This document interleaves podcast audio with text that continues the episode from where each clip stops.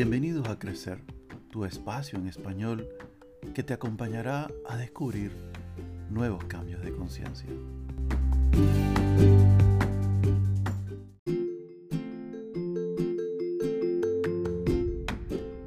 Cuando no conoces las herramientas de transformación y no sabes cuáles son tus capacidades y dones, el cambio a tu felicidad y crecimiento se hace más largo o hasta eterno. El solo hecho de no conocerte te hace buscar fuera de ti las respuestas en las que crees encontrarás las razones de tu existencia o de lo que te sucede. Pero el más grande error es asegurar que nos conocemos y que así es como debemos ser. Durante años hemos asegurado que este soy yo, creyendo que lo que sabemos de nosotros es la verdadera esencia y la realidad. Pero solo proyectamos lo que hemos creído que debemos ser basados en lo que nos dijeron nuestros padres, religión o sociedad. A eso le sumamos las experiencias vividas que ahora forman parte del pasado, pero que nos condicionan para una próxima experiencia, que por cierto, nos evitan vivir a plenitud, ya que lo asociamos con lo que ha pasado. Esto se extiende a dejar de ver un atardecer, pues creemos que es como el atardecer de ayer, o no relacionarte con alguien pues lo asocias con una mala experiencia pasada. En la intimidad sucede lo mismo. Asociamos la relación pasada con la anterior y hacemos comparaciones y nos preguntamos por qué esta es así y no como la vez pasada o como la vivimos tal día y perdemos la oportunidad de vivir la experiencia única y presencial.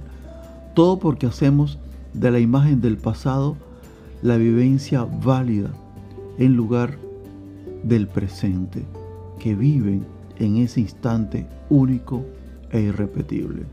Hasta ahora, sin herramientas adecuadas, culpamos a todos y a todo lo externo de lo que nos pasa, asumiendo que los que estamos bien somos nosotros y que el concepto de la vida, de cómo la vemos, los otros deberían también incorporarlos en sus vidas.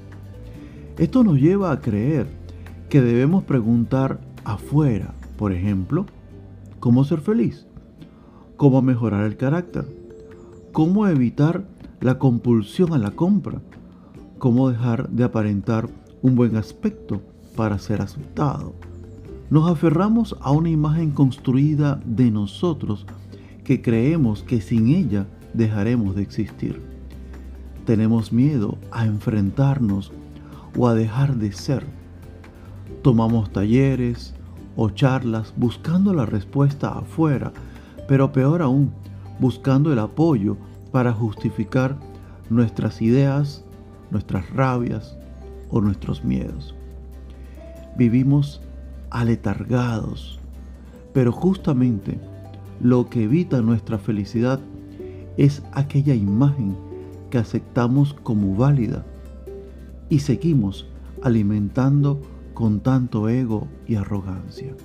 Dejar a un lado nuestra, comillas, personalidad construida para darle espacio a una vivencia única del presente nos lleva no solo a silenciar al ego, sino además a permitirnos encontrar las respuestas en nosotros. Concebimos la vida desde un punto de vista y no es la realidad sino una percepción únicamente.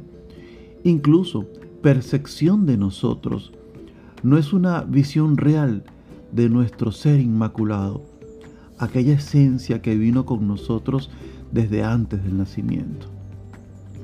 Muchos hacen planes en estos días para proyectar el nuevo año con expectativas especiales y metas por alcanzar. Algunos lo han hecho cada fin de año y el año siguiente se asemeja al anterior por los mismos errores y situaciones. Recomendaciones. buscar desde dentro de ti, buscar las respuestas, dejar de culpar a otros, dejar el odio, las rabias, saber perdonar, reconocer que tu manera de ser y de pensar no es la ideal, saber aceptar y respetar la opinión de otros, escuchar más, hablar menos, preocuparte más por el otro que por ti.